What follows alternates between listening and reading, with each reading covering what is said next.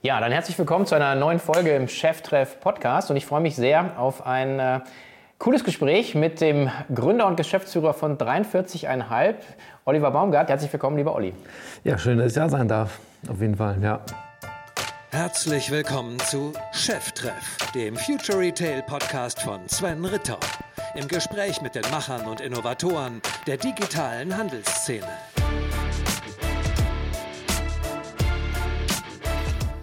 Zu Beginn eine kurze Werbung in eigener Sache. Die K5 wächst und wächst. Wir suchen daher tatkräftige Unterstützung in den Bereichen Marketing, Sales, Events und Redaktion. Warum ihr bei uns starten solltet? Wir arbeiten für eine der Zukunftsbranchen weltweit, dem E-Commerce. Das heißt, ein sicherer Job und jede Menge spannende Entwicklungen sind garantiert. Wir produzieren richtig coolen Content für den Retail – für den wir mit spannenden Persönlichkeiten aus der Branche direkt in den Austausch gehen und so ein großartiges Netzwerk aus Gründerinnen, Newcomerinnen und den Big Playern um uns herum haben. Bei uns gibt es flache Hierarchien, schnelle Entscheidungswege und damit die Möglichkeit, richtig viel mitzugestalten und so die K5 aufs nächste Level zu heben. Flexible Arbeitszeiten und Homeoffice sind bei uns selbstverständlich, genauso wie 30 Tage Urlaub. Klingt gut? Dann schau doch mal bei unseren offenen Stellen vorbei unter www.k5.de/karriere. Wir freuen uns auf euch. Mal wieder in, äh, in, in, Natura. In Natura. Also wir sitzen hier in äh, unserem Studio in München und ähm, die direkte Frage äh, vorab, ähm, und wir lüften dann auch das Geheimnis, wie viele Sneakerpaare hast du? Na, die Frage ist, äh, das ist eine sehr oft gestellte Frage. Ähm, und ich habe mich irgendwann mit äh, meinem Kompagnon Mischa darauf geeinigt, wir antworten nur noch in Jahren und äh, können, können auf jeden Fall jeden, zwei, über zwei Jahre auf jeden Fall jeden Tag ein anderes Paar anziehen. Okay. Ähm, und ja. die Intensität sozusagen, sagen, hat das so ein bisschen über die Jahre abgenommen, weil vielleicht mal so als Disclosure, ihr habt jetzt vor 13 Jahren oder vor 12 Jahren so ungefähr angefangen, ne? 2011? Genau, 2011 äh, gegründet, genau im, im März 2011. Ja. Ähm, haben aber vorher auch schon zusammengearbeitet. Ja. Ähm, also wir waren vorher auch schon in dem ganzen ähm, Sneaker-Thema drin. Ich habe mal eine eigene Marke gehabt, auch äh, direkt nach dem Studium äh, gegründet. Ähm, wir haben ein Magazin damals auch gemacht, ähm, ein Online-Magazin und sind darüber dann natürlich dann auch so ein bisschen reingerutscht und haben uns irgendwann überlegt, okay, ähm, dann starten wir jetzt irgendwie mit einem eigenen Shop. Mhm. Aus, dem, ja, aus, der, aus dem eigenen Interesse, dass man eben bei uns keine Turnschuhe kaufen konnte. Mhm. Ähm, haben wir es dann eben gemacht, ja. Könnte man sagen, so from, from, from Content to Commerce so ein bisschen, oder? Auf jeden Fall, ja. ja. Also das hat sich auch, ähm, jetzt bis heute zieht sich das noch durch, dass wir halt irgendwie einen also zum einen natürlich mit, den, mit dem Agentur-Background, den wir vorher hatten, ähm, aber eben so diese Mischung aus Werbeagentur-Background, Online-Background und eben dann auch, äh, ja, früher gab es das Wort Content Creator nicht, ne? Früher, ja. früher waren wir Blogger. Ähm, und ähm, mit der Perspektive dann eben in Handel gestartet. Ja. Mhm. War das immer schon dann der Plan, als ihr, als ihr sozusagen angefangen habt? Also ihr habt, glaube ich, Sneakerize hieß das Ganze. Genau, ne? genau. Ja. Ähm, damit seid ihr gestartet und, und, und habt auch, auch natürlich in der, in der Szene auch echt einen Namen gemacht. Und ähm, war das dann immer schon so eine, so eine Überlegung, äh, die, die also gesagt hat, eigentlich äh, müssen wir es selber machen? Ähm, oder oder wann, wann ist der Zeitpunkt entstanden, mhm. dass man sagt, okay, wir springen jetzt eigentlich ins kalte Wasser? Die Überlegung kam dann, ähm, als wir dann so die ersten Affiliate-Umsätze erwirtschaftet haben, sage ich mal. Ne? Ich meine, wir hatten das damals ja auch nur aus dem, also nebenberuflich, äh, so aus Spaß gemacht. Dann wurde es dann natürlich immer größer. Du bist dann irgendwie noch auf Messen gefahren und hast dann irgendwie auch so die ersten Herstellerkooperationen dann irgendwie gemacht dann wurde es vom Arbeitsaufwand auch immer mehr. Ähm, und als wir dann halt gemerkt haben, okay, man kann jetzt mit dem, mit dem Weiterleiten von Verkäufen schon vielleicht Geld verdienen, dann könnten wir die uns ja auch eigentlich dann selbst zuschustern. Die, mhm. äh, und das war dann so die Überlegung und dann ja, haben wir es einfach probiert. Ja. Habt ihr dann, aber ihr habt ja also mit, mit einem physischen Store gestartet, ne? oder? Nee, mit beidem. Mit, mit beidem, beidem also gleich, okay. war, ähm, das war uns von Anfang an äh, klar, dass wir in, in, in Fulda, wo wir eben äh, herkommen, mhm. ähm, ja, keinen, also mit dem Sortiment äh, nicht die Kundschaft antreffen werden unbedingt. Ähm, zumal damals ja auch das Sneaker-Thema ein ganz anderes war. Also es gab kaum Frauen, die Turnschuhe getragen haben. Das gab es tatsächlich mal. Mhm. Ähm, ist gar nicht so lange her. Ähm, und es war halt wirklich absolute Nische. Und ähm, da war uns direkt klar, ähm, wir müssen direkt mit dem Online-Shop starten. Also der Laden hat glaube, drei Wochen, vier Wochen vor dem, vor dem äh, Online-Shop geöffnet und dann ging es direkt weiter. Mhm. Aber ihr habt heute noch, also na klar, ihr seid jetzt natürlich sehr viel größer und sehr viel länger im Game, ähm, aber ihr habt heute noch äh, stationäre Geschäfte und, und, und, und klar, eure Online-Plattform. Genau, genau. Wir haben ja dann noch den, ähm, den, den größeren Laden in Frankfurt auch noch eröffnet. Mhm. Ähm, also grundsätzlich sind wir auch nach wie vor der, äh, der Meinung, es gibt, es gibt eine Relevanz für stationären Handel. Mhm. Ähm, unter auf jeden Fall komplett neuen Bedingungen, definitiv. Ähm, aber es, es kann aus unserer Perspektive nur ganz, ganz schwierig ohne Online funktionieren. Mhm. Ähm, und dann, wenn der, ähm, ich sag mal so, wenn der, wenn der Laden für den Online-Shop auch in irgendeiner Art und Weise eine Funktion erfüllt, ähm, ob es jetzt dann die, ja, die Schnittstelle zum Kunden ist, nochmal in physischer Form, ob es eine Event-Location ist, was wir zum Beispiel in, in Frankfurt ganz, ganz häufig machen, ähm, dann eher auch einen Marketingkanal eigentlich für den Online-Shop. Natürlich verkaufe ich dann auch im, im, im Ladengeschäft, aber ist, ist natürlich ist ein, anderes, ein anderes Arbeiten als jetzt das ehemalige, ich stelle jetzt Ware in die Regale rein und die Leute kommen und kaufen sie. So. Mhm. Ja. Also ich meine, es gab ja die, die, vielen Stimmen, die gesagt haben, stationär stirbt. Also dafür gibt es noch meiner Meinung nach zu viel stationären Anteil einfach am, am, Handelsumsatz. Das wird auch immer so bleiben. Ich glaube, unsere These ist so, irgendwann hast du wahrscheinlich 50-50. Aber das, was du ja beschreibst, ist so eine, so eine ähm, ja, 360 Grad letzten Endes Sicht, dass der Kunde letzten Endes auch das physische Erlebnis haben kann. Also eher geht auch um Inszenierung, das Marketingkanal genannt. Am Ende muss es sich natürlich aber auch für euch rechnen. Könnt ihr so diese, diese Customer Journey dann auch also komplett nachverfolgen? Das heißt, jemand, der online kauft und dann in Frankfurt dann wieder aufsteht? Genau, genau. Also wir haben, äh, wir haben damals zur Eröffnung ein relativ, ähm, relativ umfangreiches noch Projekt gestartet, ähm, dass wir den Store dann auch mit, ähm, also nicht nur dann per Click und Collect verbinden, sondern auch ähm, sozusagen die äh, Medieninhalte aus dem Online-Shop im Store auf Screens zum Beispiel abbilden. Das heißt, mhm. ich habe, das war damals relativ neu, das haben wir eigen entwickelt. Man stellt den Schuh auf so eine Stele drauf und ich bekomme dann oben auf den Screens die Bilder aus dem Online-Shop angezeigt ähm, und kann auch sehen, in welchen Größen er im Online-Shop verfügbar ist oder im Laden. Ähm, das war uns, also das war auf jeden Fall Bedingung für den, für den neuen Laden dann auch. Mhm. Und da sind wir nach wie vor das dran, das immer noch zu erweitern und zu gucken, okay, wie kann man das noch irgendwie optimieren. Äh, Gerade so diese ganze Bestell- und Service-Komponente, die du mit dem Laden natürlich sehr, sehr gut abbilden kannst auch. Ja. Mhm, okay. Wie groß seid ihr so äh, jetzt äh, heute, so 2023? Also was ich, äh, wie, wie, viele Leute habt ihr? Wir sind äh, knapp 70 Leute. Mhm. Ähm, insgesamt auf alle Bereiche, ähm, haben noch äh, zwei weitere Projekte auch gestartet, jetzt von vor drei Jahren. Ähm, genau, und das ist so die, Mhm. Welche, welche Projekte habt ihr noch gestartet? Äh, wir haben vor drei Jahren einen äh, zweiten Online-Shop gestartet. Ähm, der nennt sich meinejungs.com, ähm, weil wir, es hat sich so ein bisschen eingeschlichen bei 43,5, dass wir so ein paar Produktgruppen zusätzlich gekauft haben.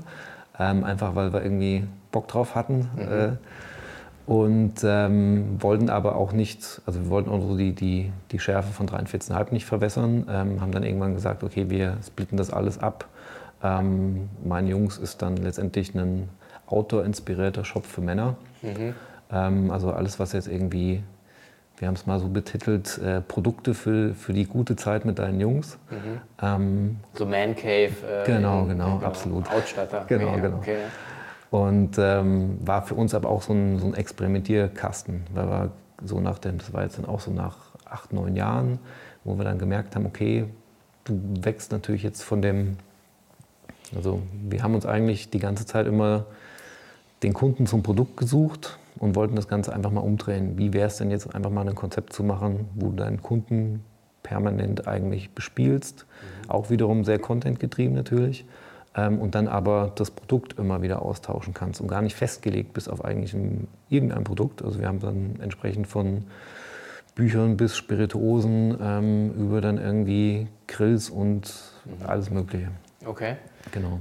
Ähm, für meine Jungs habt ihr auch einen, äh, einen stationären äh, Laden in Fulda, glaube ich, ne? Genau, genau. Ja. Ähm, da sind wir gerade allerdings auch äh, am, am, auf, auf, der Suche nach, neuen, äh, nach, einem neuen Standort. Ähm, genau, aber grundsätzlich, grundsätzlich ja, wobei das äh, Thema also von Anfang an rein als, als Online-Shop mhm. Ähm, gedacht war, genau. Okay. Was hat sich denn, wenn man nochmal auf den, den Sneakermarkt so ein bisschen schaut und also ich bin jetzt, ich bin jetzt natürlich weit äh, davon entfernt, äh, so tief drin zu sein wie du oder, oder wie, wie Stefan Wenzel, der mit dir auf der K5 auch einen, einen echt super Talk mhm. hatte, kann ich nochmal übrigens empfehlen, im K5 Club sich, glaube ich, 15 Minuten einmal anzuschauen und um nochmal zu sagen, auch visuell unterstützt zu sehen, was, was, was ihr macht. Ähm, ich hatte ja hier schon äh, Hikmet äh, Sugar da, mhm. ähm, ja. ich hatte äh, Roberto und, und den Fu von BSTN äh, da. Also sagen, das Thema ist auch, glaube ich, hat eine extreme Relevanz. Und deswegen habe ich auch freue mich so auf unser mhm. Gespräch hier nochmal, weil, weil ihr, glaube ich, auch sehr viel richtig macht. So, ähm, in, äh, wie man Commerce eigentlich, eigentlich spielen sollte. Aber wenn man nochmal schaut, also als ihr angefangen habt, 2011, ähm, und heute 2023 so, was hat sich verändert? Also ich meine, dieses, also auch, auch so Dynamik im Markt vielleicht. Also die, also die Dynamik im Markt hat sich natürlich komplett verändert. Mhm. Ähm, das heißt, wir, wir sind ja gestartet eigentlich äh, aus einer Nische raus und dann ist der Markt eigentlich erst so 12, 13 ist es ja wirklich dann erst nach oben gegangen. Ähm, das ganze Thema wurde relevanter bei Mädels vor allem. Und dann hast du natürlich erstmal so diesen, diesen Wachstum. Äh, aber ich glaube, was vielleicht nochmal im Commerce-Bereich besonders ist, speziell auch besonders am deutschen Sneakermarkt, ist, glaube ich, dass man sehr, also eine sehr hohe Anzahl an wirklich qualitativ guter Händler hat. Mhm. Ähm, das ist jetzt im europäischen Umland nicht, also Frankreich, Italien etc. nicht unbedingt gegeben, zumindest nicht in der Dichte. Mhm. Ähm, und vor allem dann aber auch Händler, die verstanden haben, wie sie nicht nur stationär einfach äh, arbeiten müssen, sondern wie sie es auch mit, mit Online kombinieren. Ähm, und dann eben marketingseitig auch wirklich ein sehr, sehr, sehr hohes Niveau einfach abliefern. Und ähm, ich würde sogar behaupten, dass das mittlerweile jetzt, also mittlerweile ist ja generell die Marken, also die Shop-Kommunikation fast schon auf einer Ebene von der Markenkommunikation. Mhm. Ähm, also es war ja jetzt ich sag mal, wenn man, wenn man jetzt irgendwie früher dem Sporthaushändler gesagt hätte, du müsstest jetzt irgendwie eine, eine große Brandkampagne machen äh, für, ein, für ein Produkt, das muss aber aussehen wie die Nike-Kampagne, die gerade im, im ja. TV läuft. Ähm, das ist jetzt eigentlich mittlerweile der Standard geworden. Ähm, und gleichzeitig hat aber jeder so ein bisschen seine Nische auch gefunden. Ähm, ja, und wie sich dann, klar, wie sich natürlich jeder dann in seinem Bereich dann auch entwickelt und äh, mhm. vielleicht dann individuell abgrenzt. Ja, genau. Mhm. Wie, wie, wichtig ist da dann das Thema äh, so Storytelling oder auch, dass eure DNA ja aus der Content Creation auch kommt? Ähm, war für uns, also ich kann jetzt nur für uns sprechen, ja. ähm, ich halte es nach wie vor für die, also natürlich jetzt Storytelling heißt in den letzten zwei, drei Jahren ähm, so ein, sehr großen Buzzword äh, geworden. Ähm, wir haben es von Anfang an eben versucht oder beziehungsweise so zu integrieren ähm, in unsere Kommunikation, in unser Business, dass wir gesagt haben, okay, ähm, wir möchten eigentlich noch einen Schritt weiter gehen. Wir möchten Geschichten nicht nur erzählen, da kommen wir irgendwie her, sondern das, was uns eben immer aus, also das, was uns auch in, dem, in, dem ganzen, in der ganzen Vorgeschichte ähm, für uns immer das Schönste eigentlich war, ist, wenn du dann natürlich Projekte hast, wo du Geschichten erlebbar machst. Äh, Im Sinne von, ähm, ich spiele jetzt nicht nur, ob jetzt digital oder äh, stationär oder in einem Magazin, wir haben eine lange Zeit auch ein eigenes Magazin gehabt beispielsweise, mhm. ähm, sondern wie gehe ich den nächsten Schritt und mache das für unsere, für die Kunden wirklich erlebbar, beziehe ich sie mit in die Geschichte mit ein oder mache ich ein Event, wo ich Kunden einlade. Ähm, und das war dann wirklich so ein bisschen auch so unser, unser Ziel für die Inszenierung, wo wir gesagt haben, okay, wir haben uns schon immer sehr, sehr, sehr auf unsere Kunden fokussiert. Ähm, und das möchten wir eigentlich dann auch in allen Aktivierungen, die wir machen, ähm, so bauen, dass du immer dann auch, dass die Kunden nochmal so einen, so einen, wir haben es immer, so einen unbezahlbaren Moment erleben können eigentlich. Das ist ja immer so das, das Schöne, wenn du es irgendwie schaffst, zum einen eine Geschichte zu erzählen und dann zum anderen so diese, diese Momente, die du nicht bekommen würdest für Geld mhm. die noch mit reinnimmst. Ähm, ja, und das ist so ein bisschen unser Steckenpferd dann auch gewesen. Ja. Wobei das, also, ich, also immer die Frage ist so Henne-Ei. Ich finde halt, also, also gerade Sneaker oder also einfach diese Kultur drumherum, die hat natürlich auch so, so ein Lifestyle-Element. Also das heißt, es kommt halt, es ist viel mit, hat ja immer was mit Musik zu tun. Ja? Genau. Es, es hat was mit, äh, mit Sport zu tun, Basketball äh, viel und, und es hat da viele Elemente. Ja? Also das, äh, und da, da also, es wäre für mich die Frage, sagen, war das da und, und man reitet auf der Welle oder, oder wurde, hat man das erkannt und hat man das kombiniert? Ähm, also grundsätzlich hast du ja die unterschiedlichsten Ursprünge sag mal, mhm. für, für Sneakerkultur. Du hast zum einen natürlich ähm, Skateboarding, äh, die ganzen Sportarten, mhm. Tennis, Running, Basketball. Mhm. Ähm, zwischenzeitlich auch ein paar Produkttrends, die so ein bisschen aus dem Fußball rübergeschwappt sind. Ähm, auch zum Beispiel die Adilette kommt ja ursprünglich aus dem Fußball, mhm. ähm, ist ja jetzt nur noch eigentlich Lifestyle-Produkt äh, oder war mal für Fußball konzipiert.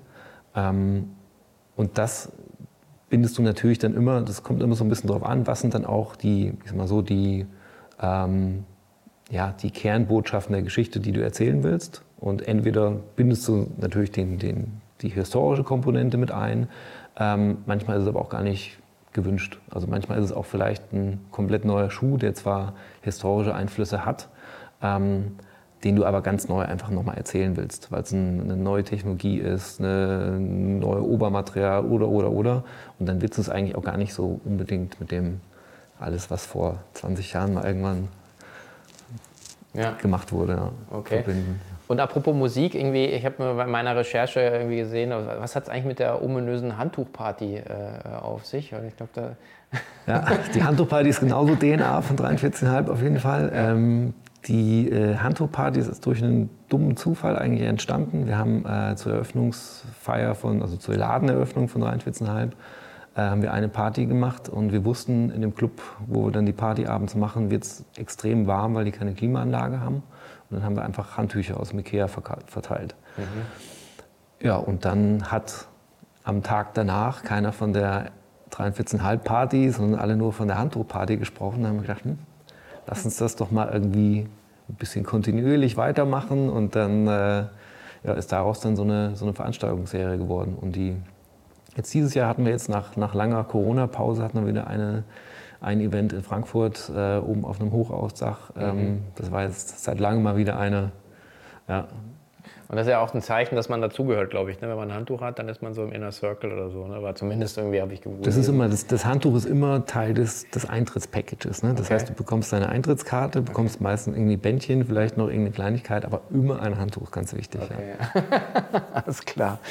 Schauen wir noch mal auf den Markt. Ähm, die ähm, gerade jetzt in, den, ähm, in, den, letzten Jahren, die, äh, also äh, gab es natürlich auch so den Trend, dass, dass Marken selber äh, versucht haben, einfach die, die Kundenbeziehung aufzubauen, also sagen, dieses Direct-to-Consumer-Geschäft aufzubauen, gerade die großen Marken. Ähm, und äh, gleichzeitig parallel gab es ja auch eine, eine sehr starke äh, händlerseitige Bereinigung. So. Und, äh, und ich erinnere mich noch an, an ähm, an, äh, an, an, deinen Auftritt bei der K5, wo du gesagt hast, am Ende geht es aus eurer Sicht für euch auch immer um Relevanz.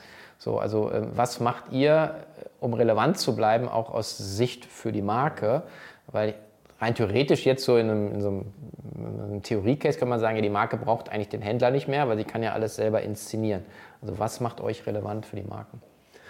Ähm, also für uns, für uns hat das Thema Relevanz immer zwei, ähm, zwei Ebenen. Das heißt, auf der, auf der einen Seite natürlich die Relevanz auch für den Kunden ähm, als, als Sneaker-Bezugsquelle, sage ich jetzt mal, ähm, und gleichzeitig dann eben die Relevanz für die Marke. Die Relevanz für die Marke ist natürlich in dem Sinne neben Kundenzugang, speziell in unserem Bereich, immer auch Marketing und Authentifikator.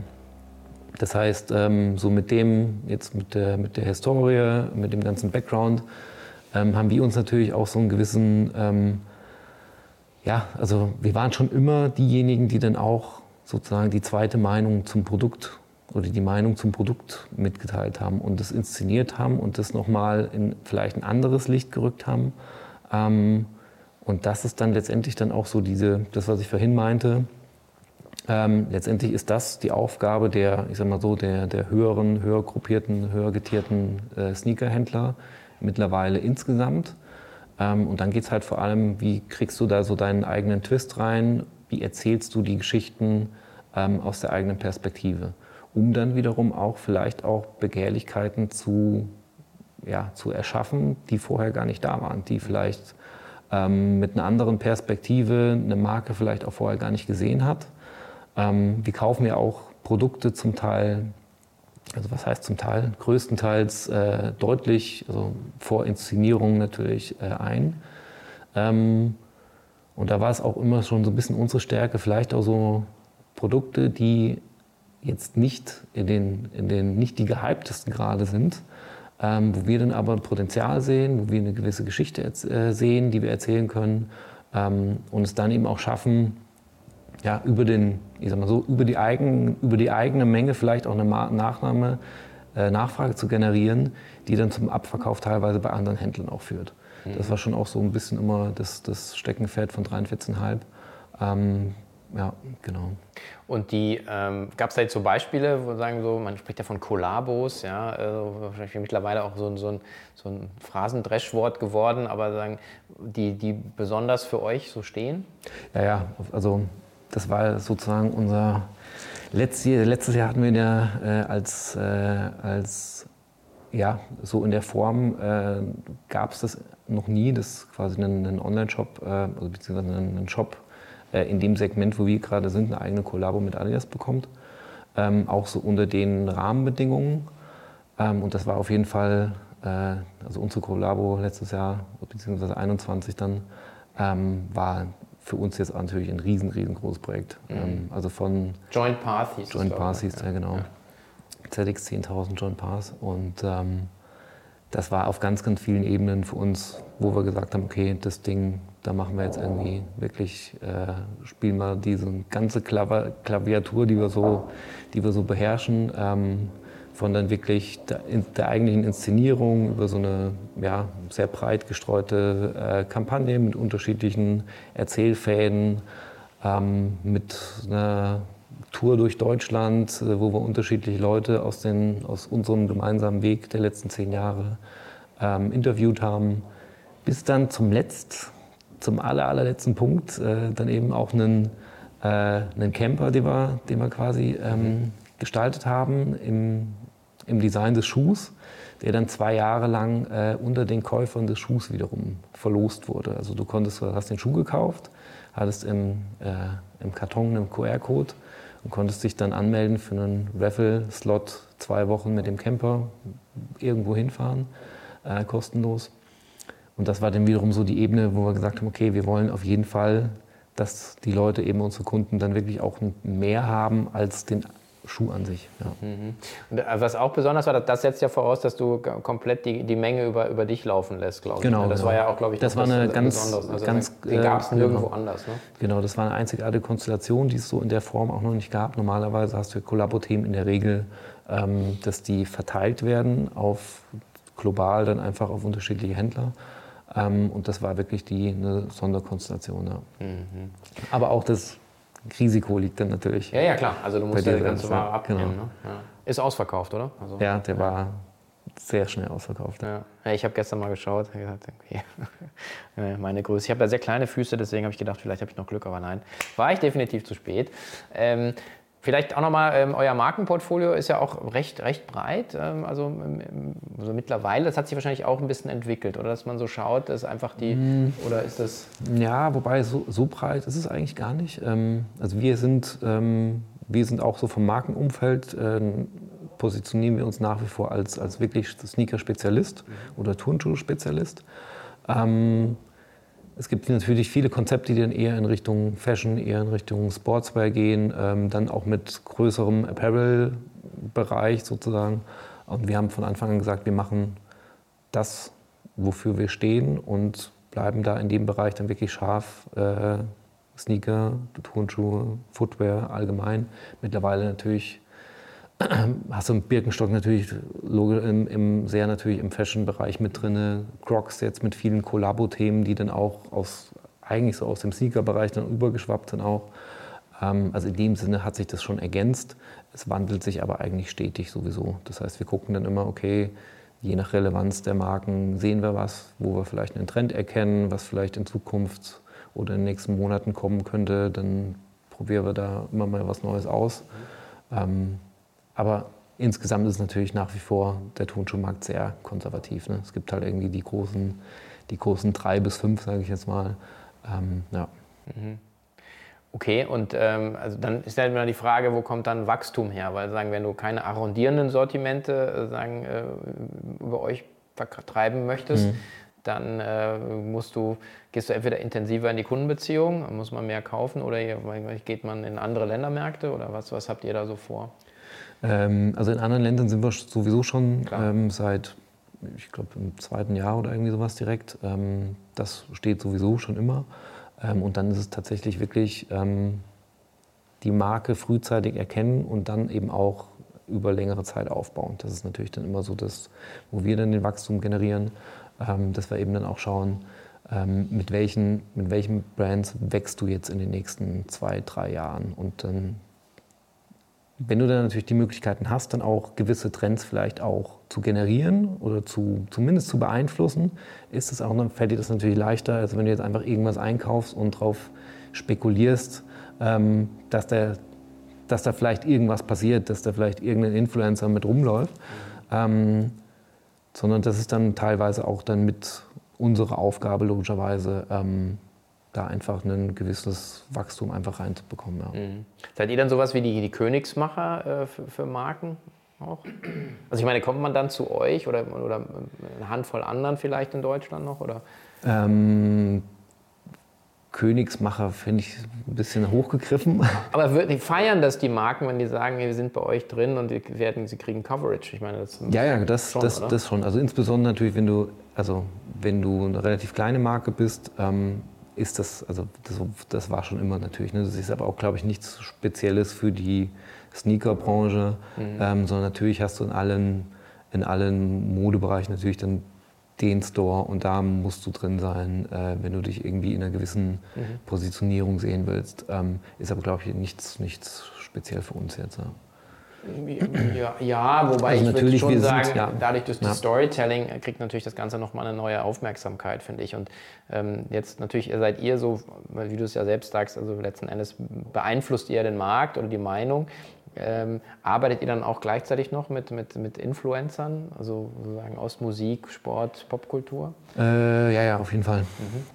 Also ähm, in der Regel dann auch oftmals mit ähm, mit größeren äh, Inszenierungsprojekten. Wir haben zum Beispiel mal einen, äh, ein Auto wiederum unter Kunden verlost und das Video gedreht mit äh, Kursavasch beispielsweise. Mhm. Ähm, das sind dann immer so Beispiele, wo du dann auch speziell dann natürlich, also klar, Musik ist natürlich immer riesig, ähm, oder also bis hin dann zu Konzerten irgendwie in Stores, äh, das, was wir in, in, unserem Laden in Frankfurt beispielsweise, ähm, was wir auch schon gemacht haben. Das spielt natürlich immer mit rein. Aber ich glaube, es ist wichtig, dass man, ich glaube, es ist wichtig, dass man nicht den, den, den, den Kanal Influencer sieht, sondern erstmal muss, glaube ich, die Geschichte zum Produkt oder die Geschichte um das Produkt da sein, bevor man sich dann anguckt, okay, über welchen Kanal kann ich gehen und wie kann ich das irgendwie vielleicht dann äh, inszenieren. Mhm. Okay. Also ich würde ja mich einfach anbieten als Influencer. Ich bin jetzt keiner, äh, kein großer. Aber ich habe hab dich eh schon direkt auf die Liste gesetzt. Äh, um einfach ein paar coole, coole Schuhe abzugreifen. Ähm, aber ähm, schauen wir doch mal auch noch mal nach vorne oder beziehungsweise ähm, ich weiß, dass ihr ja auch, ähm, auch ähm, Fulfillment selber macht und, und das auch, auch als, du hast vorhin Standbeine noch mal genannt, auch, ja. auch für Dritte ja auch anbietet. Ne? Ähm, smarter Move wahrscheinlich, oder in letzter Zeit?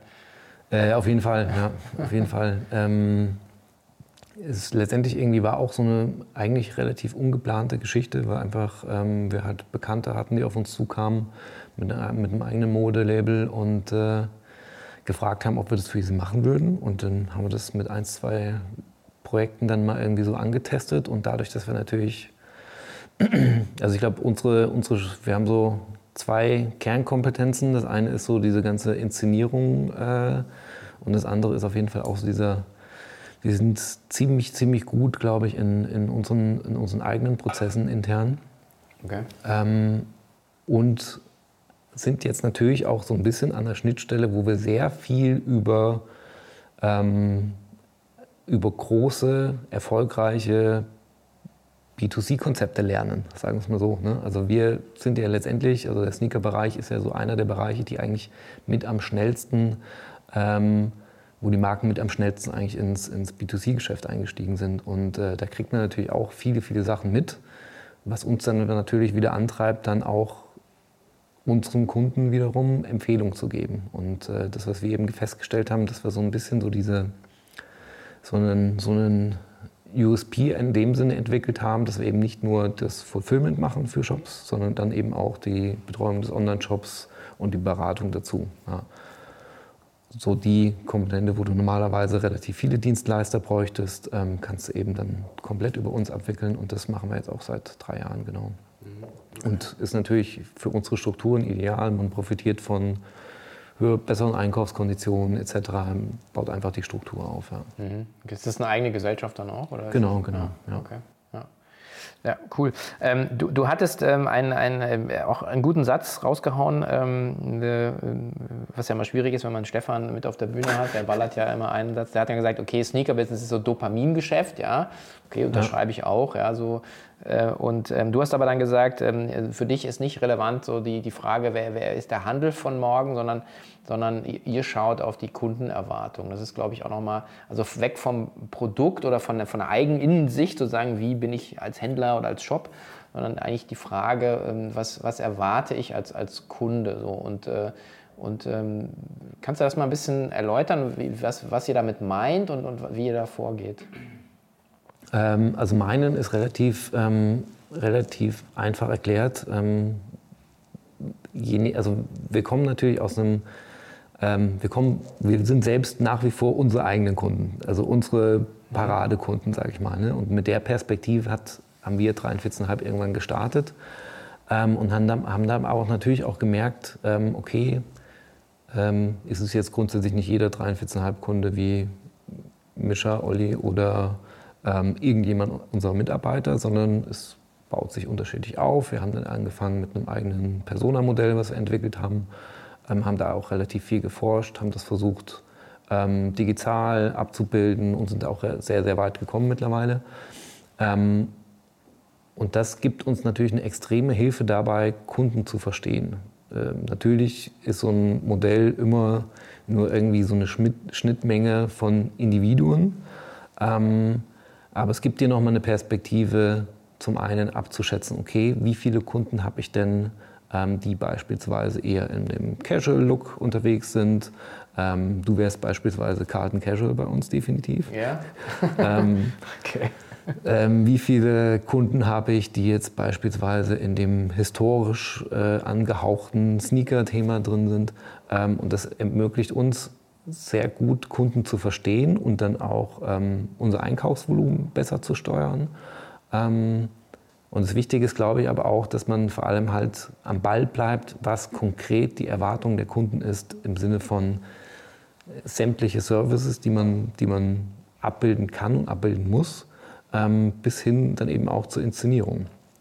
Also erwartet der Kunde jetzt, dass der Schuh irgendwie äh, über welchen, über welchen Social Media Kanal erwartet der Kunde die, die Ansprache. Ähm, bis dann hin zu, welchen Kunden habe ich, der Click und Collect bestellt, wen, wer möchte gerne das irgendwie ähm, direkt nach Hause bestellt bekommen oder, oder, oder. Und dann eben, klar, als Services, Lieferzeiten, ähm, ja. Okay. Und aber heißt das dann auch, dass dann, ja, die, also einem kann sich das so ans, ans Revers heften und sagen, ja, wir sind irgendwie customer-centric ähm, aufgestellt, aber das, ähm, wenn man das wirklich zu Ende denkt, muss man ja auch die Organisation ein bisschen anders bauen, oder? Oder auch ja. also Einkauf und, und also eigentlich, ähm, ich glaube, das, was es wirklich ausmacht, ist, wenn du dann wirklich strategische, ähm, also strategische Entscheidungen auch davon abhängig machst, ähm, was eigentlich deine, also beispielsweise ist jetzt vor ein paar Jahren ähm, eine Sustainable, also Svendia Sustainable heißt sie beispielsweise bei uns. Also ähm, der Anteil an Kunden aktuell ähm, der wirklich auch nachhaltig produzierte Schuhe einfach kaufen möchte, ist natürlich in den letzten Jahren gewachsen. Und entsprechend haben wir auch ganz, ganz viele ähm, Dinge innerhalb des Unternehmens zum Beispiel umgestellt. Ähm, wir bieten beispielsweise an, dass man sich die Schuhe in einer gebrauchten Versandschachtel schicken lassen kann. Das heißt, wir äh, nehmen die Kartons von der Retour, ähm, ziehen die Labels ab etc., machen den Karton nochmal, wenn er, wenn er noch brauchbar ist, frisch und verschicken darin nochmal. Ähm, und das sind alles so Entscheidungen, die du natürlich dann auch ableitest. Das machst du nicht, wenn es keiner nutzt. Sondern das machst du dann, wenn du weißt, okay, oder wenn du ein Gefühl dafür hast, das ist ein Service, den meine Kunden haben möchten und entsprechend baue ich das dann halt intern so auf, dass es auch funktioniert. Ja. Mhm. Okay, und äh, okay, weil das Sustainability-Thema ist für mich so, ist so ein, so ein, wahrscheinlich auch irgendwann wird es so, ein, so eine Art, ja, so ein Hygienefaktor, das erwartet man einfach, wenn man sagt, also klar, wenn man einen Lufthansa-Flug, habe ich jetzt auch nochmal drei Optionen, ja, irgendwie für 2,87, für 27 Euro oder für 80 Euro komplett, also dann komplett neutral zu stellen. Oder dann sagt, okay, das sind 20 Prozent auf den Flugpreis, aber mache ich wahrscheinlich, weil das ist so, fühlt sich gut an, ja, und genau. will, ich, will ich haben, ist jetzt Teil der Kaufentscheidung und ist auch Teil meiner Zahlungsbereitschaft. So. Ähm, das andere ist, finde ich, so ein bisschen auch, also nochmal, wie, weil ihr seid ja am Ende auch ein Händler, ihr wollt ja die, die Produkte auch an, an den Mann, an die Frau bringen. Ähm, was seht ihr da so an Trends von, von Kundenseite? Also irgendwie, dass man auch vielleicht so, weiß ich, One-Stop-Shopping. Ähm. Ähm, ich bin, ich bin gespannt. Also das, was sich natürlich die ganze Zeit angekündigt, ist natürlich die ganze Live-Shopping-Komponente. Mhm. Ähm, das haben wir jetzt irgendwie, ähm, haben wir uns auch schon intensiv angeguckt. Im Moment kristallisiert sich es noch nicht so raus, mhm. äh, in Deutschland zumindest. Ähm, was, glaube ich, wirklich, also ich glaube insgesamt, ich würde nur nicht mal sagen, es gibt so einzelne Trends. Ich glaube einfach, der, der Anspruch insgesamt wird immer höher. Ich glaube, das ist so ein bisschen das, was wir für uns dann irgendwie auch immer wieder feststellen, ist natürlich, ähm, dadurch, dass du aus unterschiedlichen Branchen natürlich extreme Entwicklung hast. Ähm, also du hast auf der einen Seite natürlich äh, gewisse Standards, an die du dich einfach gewöhnst von großen wie Amazon und Co. Ähm, gleichzeitig hast du in unterschiedlichen Branchen eine extreme Marketing- Perspektive und extrem gute Inszenierung. Ähm, und das, was wir einfach merken, ist, dass der Kunde ja nicht mehr unterscheiden kann mittlerweile ähm, im Stream. Okay, ist das jetzt Influencer, die auch immer professioneller werden beispielsweise? Ist das jetzt Influencer? Ist das jetzt irgendwie Markenshop? Ist das Einzelhändler? Ist das mhm. was auch immer? Ja. Ähm, und der Anspruch ist dann natürlich immer der beste also der Anspruch ist ja immer die, die beste Erfahrung, die ich gemacht habe. Sprich, wenn ich jetzt irgendwie ein Paket kaufe und es ist am nächsten Tag da, dann erwarte ich das zukünftig von allen Paketen, die ich bestelle. Gleichzeitig, wenn ich irgendwie eine richtig coole Story äh, über Social Media erzählt bekomme, dann erwarte ich das auch von allen Einkäufen oder allen Produktmarken, äh, die ich in Zukunft mehr oder weniger dann ähm, kaufen möchte. Und das ist, glaube ich, so ein bisschen so das, was wir einfach feststellen, dass einfach die ähm, die, die, die Hürde, die Messlatte immer ein Stückchen höher ge gesetzt wird. Ähm, und letztendlich ist dann aber auch, äh, hat ja letztendlich jeder die Aufgabe, da dann irgendwie auch äh, selbst so seine Prozesse zu schaffen, um, um da mitzuhalten. Ja. Aber auch das wird wahrscheinlich dann, äh, dann so ein, dann so ein äh, ja, so wie du gesagt hast, so ein Standard. Äh, und, und genau, wer dann genau. halt da nicht mehr drüber springt, der verliert ja, wahrscheinlich komplett genau. im Game. Ja, also das, das wird, glaube ich, einmal, das kann man vielleicht auch so in einem Satz sagen, sagen dass äh, alles, was außergewöhnlich ist, immer mehr zum Standard wird von Zeit zu Zeit. Das ist definitiv so, ja. ja. Jetzt außergewöhnlich in eurer Branche ist ja auch das ganze Resell-Thematik. Ja. Also so auch, ähm, wie geht man damit denn als Händler um? Weil ich meine, man hat einfach diese, diese äh, also macht ja dann ähm, Raffles oder, oder Drops oder wie auch immer man das nennt, ja, und so zeitlich begrenzt, äh, Mengen begrenzt äh, und, und alle Leute wissen, wenn ich den Schuh kriege, kann ich ihn wahrscheinlich fürs Doppelte morgen bei Ebay verkaufen. Also ähm, das macht ja auch ein bisschen was mit, mit der Branche. Es bringt eine Dynamik rein, klar, dass die, die Dinge dann im, im Erstmarkt rausgehen. Aber ähm, wie, wie, sind da deine, wie ist da deine Sicht drauf? Ähm, also wir haben also grundsätzlich die, ähm, die ich sag mal so, der, der, der, der Drittmarkt an sich ist natürlich auch, wird natürlich automatisch auch immer so ein kleines bisschen von, von Markenseite gesteuert, zwangsläufig. Ähm, je weniger Ware ich in den Markt gebe, desto mehr entwickelt sich ein Drittmarkt. Ähm, für uns war die große Challenge natürlich in dem Bereich, ähm, eine Lösung zu finden, damit unsere eigentlichen Kunden nicht enttäuscht werden. Das heißt, weil du an der Stelle natürlich separieren musst, welches sind die Kunden, ähm, die schon vorher bei dir eingekauft haben ähm, oder die jetzt Neukunde bei dir sind, äh, die den Schuh für sich auch kaufen möchten? Und welche sind die Kunden, die eigentlich äh, schon seit zwei Jahren ein Gewerbe angemeldet haben mhm, ja. äh, und ihren, ihren Bot laufen haben und eigentlich nur deinen, deinen Online-Shop irgendwie penetrieren, um dann irgendwie 50 Paar Schuhe zu kaufen. Ähm, und das haben wir beispielsweise über ein komplett neues Tool bei uns äh, gebaut, äh, eigentlich ein zweiter Shop kann man sagen, ähm, wo das alles entkoppelt wird, wo wir dann einfach klipp und klar sagen können, wir können äh, solche Produkte ohne Bot-Verkäufe einfach dann verkaufen. Mhm. Und ist, das, ist der Drittmarkt für euch interessant? Also, oder ist es einfach nur die Dynamik? Der, ist ja, der, ist ja, der Drittmarkt an sich ist ja für uns sowieso ausgeschlossen, weil wir verkaufen zum, äh, zum UVP. Äh, ja. Entsprechend halten wir uns da auch äh, ja. Raus. Das, ja. Ich meine, äh, bei euch ist es so ein bisschen anders, äh, aber ein bisschen mein, mein, ähm, also in dem Luxusuhrenmarkt finde ich das also so ultra beknackt, dass du äh, im Erstmarkt keine Ware kriegst. Mhm äh, und dann gehst du halt zu den Händlern und sagen sie, ja, ja, ich kann dich auf die Warteliste setzen. In drei Jahren kriegst du eine Uhr. Ich denke mir so, wenn ich in drei Jahren noch lebe. Äh, oder ja, sie können in den ersten Stock gehen, da kaufen sie dann Schmuck für ihre Frau für 20.000, dann setze ich sie auf die Liste. Und ich sagte, euer Geschäftsmodell ist ja total im Eimer. Äh, dann gehe ich halt zu dem, in, in den dritten Markt und zahle halt 10 oder 20 Prozent mehr. Da ist es jetzt noch okay. Ähm, aber ähm, das habe ich nie verstanden, warum man. Also, weil das Problem ist halt, das Supply and Demand im Erstmarkt kommt nicht zusammen. Bei euch ist es ja schon ein bisschen anders. Man sagt, man kriegt eigentlich einen, einen Schuh. Äh, wenn man jetzt nicht das Modell haben will, dann kriege ich halt ein anderes Modell. Ja, also das ist, glaube ich, ist, glaube ich, im Sneakermarkt noch ein bisschen weniger.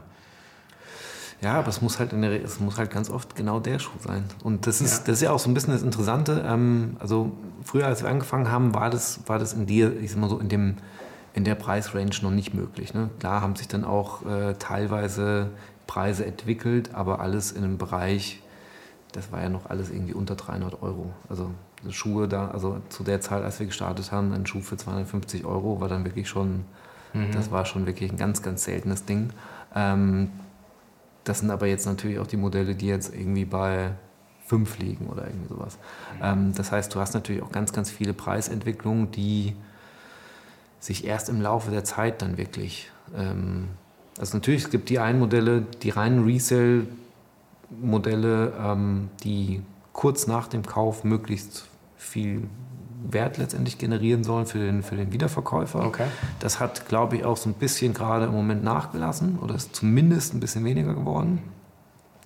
Ähm, und dann gibt es natürlich wieder die Sachen, so wirklich die Sammlersachen, also dann Schuhe, ähm, um die Kollektion zu vervollständigen, die es halt wirklich auch nur beispielsweise 144 Mal gibt auf der Welt. Okay. Ähm, das sind ja dann, also die, die Auflagen waren ja früher gang und, also bei vielen Kollabo-Themen beispielsweise gang und gäbe. Ähm, das sind so die wirklichen heiligen Grale dann auch. Ja. Okay. Apropos Holy Grail, ich glaube, wir haben noch so ein, so ein Projekt in der Schublade zumindest, ich weiß nicht, ob wir darüber sprechen wollen, aber The Grail Club, weil wir ja gerade über Kunden ja, auch gesprochen ja. haben, ähm, das ist ja auch nochmal so ein etwas anderer Ansatz, den ihr da fahrt, oder? Genau, also das war, ähm, also wir haben ihn jetzt nochmal, äh, wir haben das schon jetzt auch zwei oder drei Jahre am, äh, am Laufen, quasi ein, eigenen, ein eigenes Bonusprogramm, das war es ursprünglich mal ähm, und haben das jetzt auch äh, dieses Jahr gelauncht, ähm, beziehungsweise Ende letztes Jahr. Ähm, und da auch dann nochmal quasi so ein bisschen mehr diese Community-Komponente mit einzubeziehen.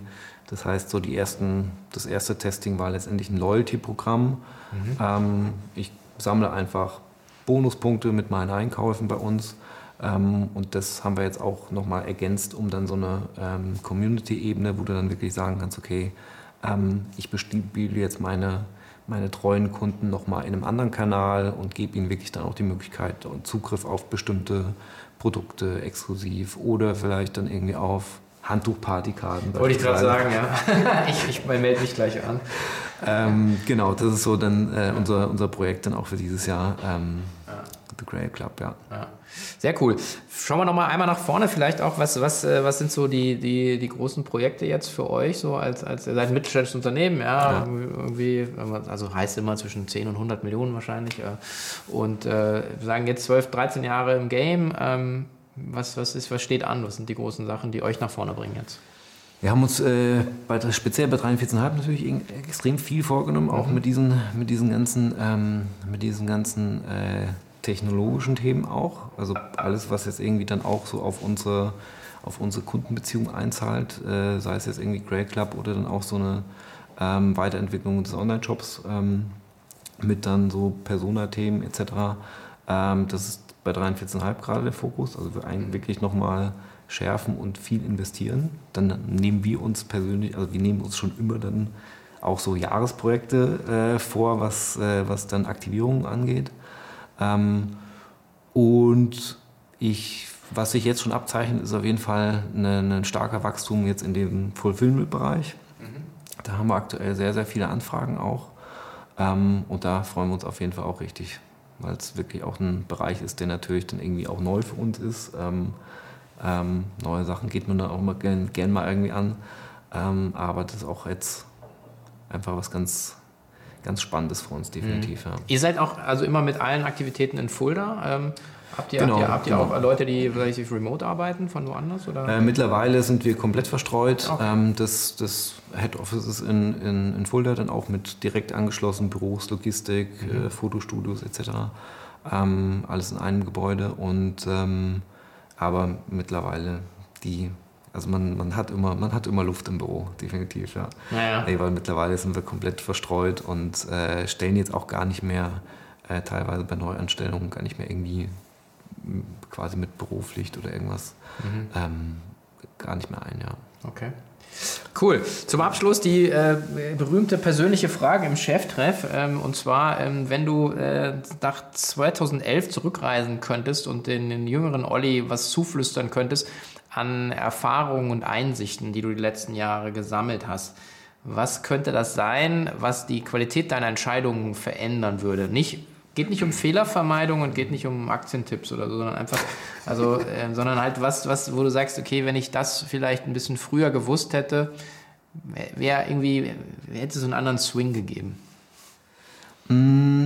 Ich glaube, ich würde ihm sagen, mach dir nicht so viele Gedanken, am Ende wird alles gut. Mhm. Am Ende gibt es irgendwie immer einen Weg. Ähm, ich glaube, man muss, man, man, sollte sich, was man definitiv nicht verachten sollte, ist, man sollte sich, glaube ich, selbst treu bleiben. Ähm, in dem, was man tut und dem, was man vor allem auch erreichen will und gegenüber seinen Kunden. Ähm, authentisch bleiben. Ähm, aber im Endeffekt die Challenges, die auf einen zukommen, irgendwie wird es immer. Und das haben wir auf jeden Fall in den letzten Jahren gemerkt und dann auch natürlich durch solche Projekte. Also hätte der Olli vor zehn Jahren gewusst, dass er mal einen eigenen Adidas-Schuh bekommt, den er selbst gestalten darf, dann ja. äh, hätte er das wahrscheinlich auch nicht geglaubt. Ja, okay. ähm, und so kann man dann eben auch die Dinge erreichen, die man vielleicht, an die man vielleicht vorher gar nicht gedacht hat. Ja. ja. Sehr cool. Also Dream Bake und äh, ja, Olli, vielen Dank. Also äh, tolle Story und ich bin echt ja, vielen gespannt. Dank an dich ja, für also, die Einladung. Wo es noch hingeht, ja. ja. Also sehr geil. Also vielen Dank. Dankeschön.